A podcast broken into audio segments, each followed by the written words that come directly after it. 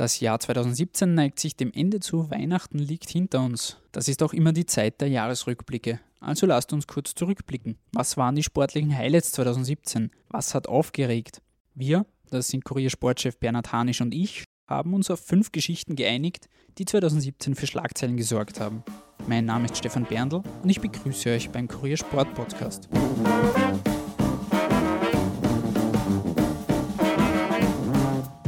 Lieber Bernhard, vielen Dank fürs Dabeisein. Das Sportjahr 2017 hatte es ziemlich in sich, leider nicht nur im positiven Sinn. Wir haben uns jetzt gemeinsam auf fünf Themen geeinigt, über die wir im Folgenden sprechen. Für die Hörerinnen und Hörer da draußen, das ist natürlich rein subjektiv und da sind natürlich nicht alle Highlights des Jahres wirklich mit dabei.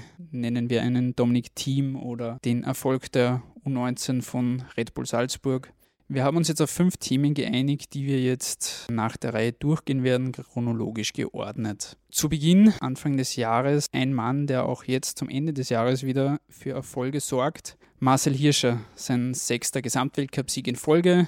Das ist noch keinem zuvor gelungen. Auch noch die Kugeln im Slalom und im Riesentorlauf. Zuletzt auch jetzt die letzten Wochen wieder in der neuen Saison nach seinem Comeback wieder gezeigt, was er kann. Wie bewertest du sein Jahr generell und seine Erfolge, die er eingefahren hat. Ja, Marcel Hirsche ist natürlich ein Ausnahmeathlet, ein Ausnahmesportler. Man könnte schon sagen, er ist einer Maschine gleich, denn was er jetzt wieder geboten hat, nur so kurze Zeit nach seiner schweren Verletzung das wieder zu bringen, das ist eigentlich wirklich unmenschlich und das kann sich ein, ein Otto-Normalverbraucher überhaupt nicht vorstellen, wie das überhaupt funktionieren kann. Was bei ihm auch auffällig ist, er gewinnt und gewinnt und büßt eigentlich von seinen Sympathiewerten überhaupt nichts ein. Er nimmt das immer sehr trocken, nimmt das mit einer hohen Professionalität und weiß auch seine Gegner zu respektieren. Ich glaube, das ist auch in diesem, in diesem Punkt ist er ein wirklicher Ausnahmesportler, den Öst, vielleicht der größte Ausnahmesportler, den Österreich jemals gehabt hat.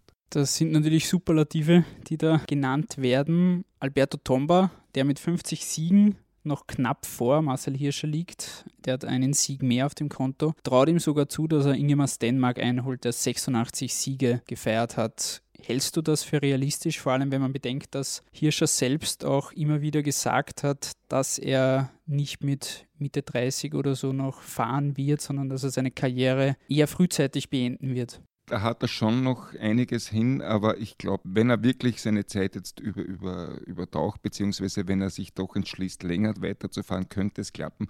Aber ich glaube, das ist auch nicht so von, von großem Belang. Äh, er wird auch so in die Geschichte eingehen, da bin ich mir ziemlich sicher. Kommen wir zum nächsten Punkt, der sich dann im Juli aufgetan hat, und zwar Marco Arnautovic mit seinem Transfer zu West Ham United, und zwar um eine Rekordsumme von 28 Millionen Euro, was nicht nur für den Verein selbst eine Rekordsumme war, sondern auch aus österreichischer Sicht. Das war zuvor Alexander Dragovic, da hat aber Marco Arnautovic klar jetzt die Nase vorne, was das angeht. Wie bewertest du diesen Transfer und inwiefern ist diese Transfersumme zu sehen in diesem ganzen Transferwahn? Wahnsinn, den es gerade in diesem Jahr gegeben hat. Ja, Marko Arnautovic hat sich das, glaube ich, verdient. Er hat den Turnaround geschafft zu einem Zeitpunkt, wo man schon glaubte, okay, er wird das vielleicht jetzt im Kopf nicht durchstehen. Diese Karriere, die er da eingeschlagen hat, aber er hat es geschafft. Er hat es vor allen Dingen deshalb geschafft, weil er im Team zu einem echten Führungsspieler geworden ist, weil er dort das Vertrauen bekommen hat und weil er es dem jetzt nicht mehr Teamchef Marcel Koller auch gedankt hat. Und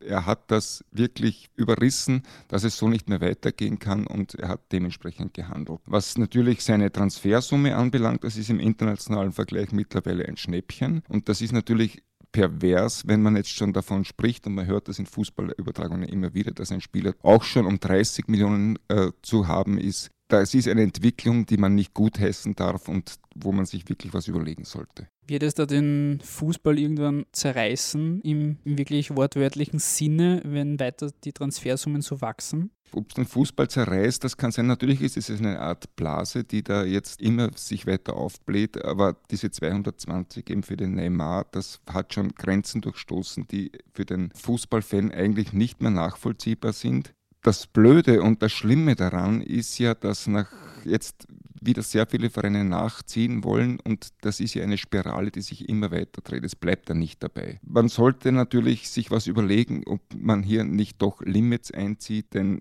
es werden sich viele Vereine so etwas nicht mehr leisten können und langsam aber sicher wird der internationale Fußball zu, zu einer wahren Inzucht werden, wenn das so weitergeht. Bleiben wir beim Fußball. Ebenfalls im Juli und August war ein Ereignis, das eigentlich im Vorhinein gar nicht so groß beachtet worden ist, und zwar die Frauen-EM in Holland, wo die österreichische Nationalmannschaft zu überraschen wusste und eine gewisse Euphorie entzündete in Österreich. Plötzlich war das Interesse für den Frauenfußball da wie noch nie zuvor. Medial wurde berichtet wie noch nie zuvor. Es war dann im Halbfinale, war dann schließlich Schluss für das Team von Dominik Thalhammer.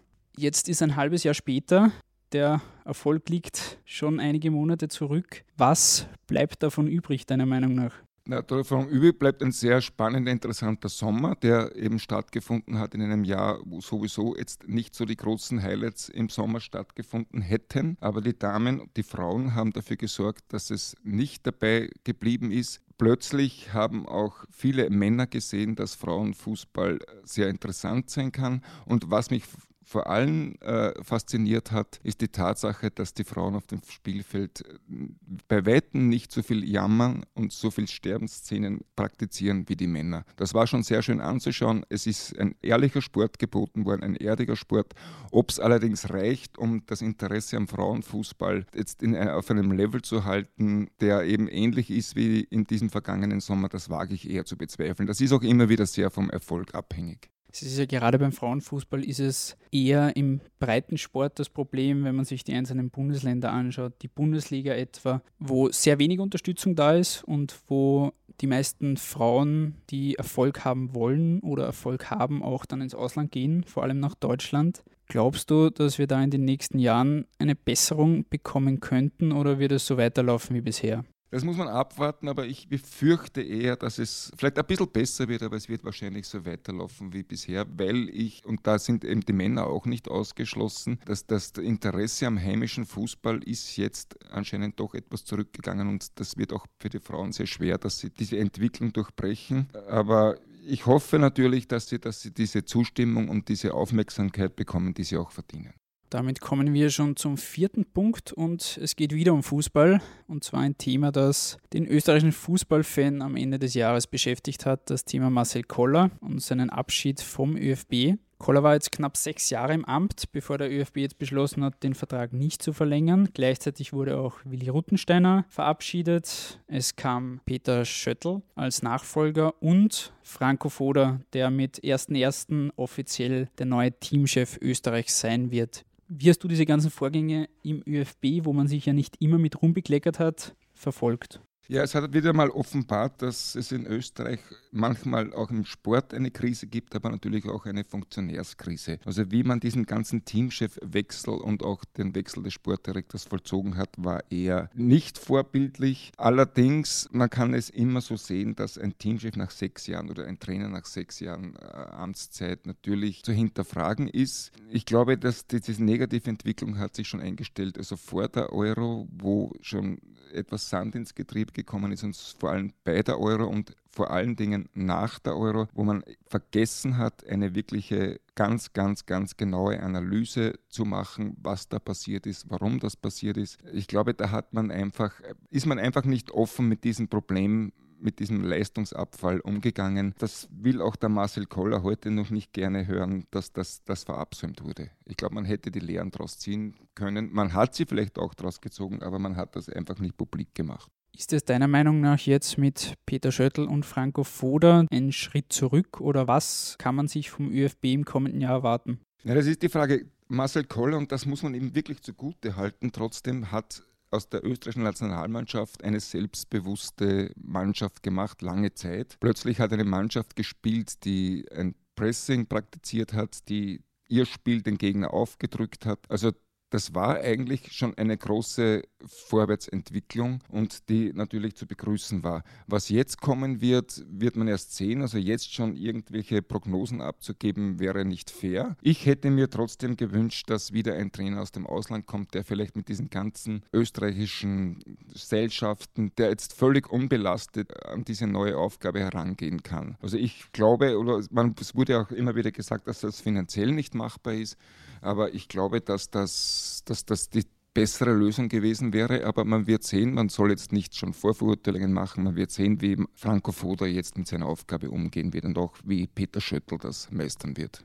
Damit sind wir schon beim letzten Thema und das ist ein weniger erfreuliches, das Ende des Jahres publik wurde. Im Zuge dieser ganzen MeToo-Debatte die weltweit geführt wurde, ging Nikola Werdenig in einem Interview mit dem Standard an die Öffentlichkeit und machte Missbrauchsvorwürfe kund. Der ÖSV reagierte alles andere als geschickt auf diese ganze Sache. Es kamen dann weitere Fälle ans Licht. Auch das sogenannte Pastern wurde thematisiert. Du hast dich selbst auch mit dem Thema beschäftigt gehabt zu dieser Zeit. Wie hast du das verfolgt und kannst du uns eine kurze Zusammenfassung geben? Man muss einmal grundsätzlich jetzt noch einmal sagen, dass die Frau Nicola Werdenig großen Mut hatte, das an die Öffentlichkeit zu bringen. Ob es jetzt zu spät oder sehr spät war, das soll jeder selbst beantworten und es wird auch Gründe dafür geben. Aber das einmal in die Öffentlichkeit zu bringen, das, das war schon ein sehr, sehr großer Schritt. Wie der ÖSV darauf reagiert hat, das war allerdings ein Schritt zurück. Wiederum kann man hier feststellen, dass Österreich eine, eine, Funktionärskrise hat. Warum kann man mit diesem Thema jetzt nicht unter Anführungszeichen normal umgehen und einfach alles tun und nur einfach zu sagen, wir wollen das Ganze aufklären. Und es wird, und das wird 2018 hoffentlich passieren, dann zu konkreten Namen kommen, zu konkreten Vorfällen, die in dieser Vergangenheit passiert sind. Und da wird man sehen, wie man damit umgeht und welche Konsequenzen auch daraus gezogen wird. Und ich hoffe, das passiert auch. Und ich hoffe auch, dass sich der ÖSV diesbezüglich modernisiert, ganz einfach. Das Thema mit dem Pastern, also ich glaube, da wurden ein paar Dinge einfach vermischt. Es, es ist jetzt so, dass fast wöchentlich war es so, dass aus irgendwelchen Skischulen oder aus Sportschulen dieses Thema aufgegriffen wird. Das wusste man, dass das passiert. Aber es hilft keinen weiter. Es, es, sind einfach die Konsequenzen, die jetzt gefragt sind und jede Schule und, und alle Verantwortlichen dafür sind, sind angehalten, sollten solche Dinge noch vorkommen, das schleunigst abzustellen. Und damit sind wir am Ende dieser Episode. Ich bedanke mich fürs Zuhören und wünsche allen Hörerinnen und Hörern schon einmal ein frohes neues Jahr. Lieber Bernhard, vielen Dank fürs Dabeisein. Bitteschön. Lasst uns doch in den Kommentaren wissen, was eure Sporthighlights des vergangenen Jahres waren. Wir freuen uns auch über Feedback und Kritik. Wir hören uns dann 2018 wieder. Bis zum nächsten Mal.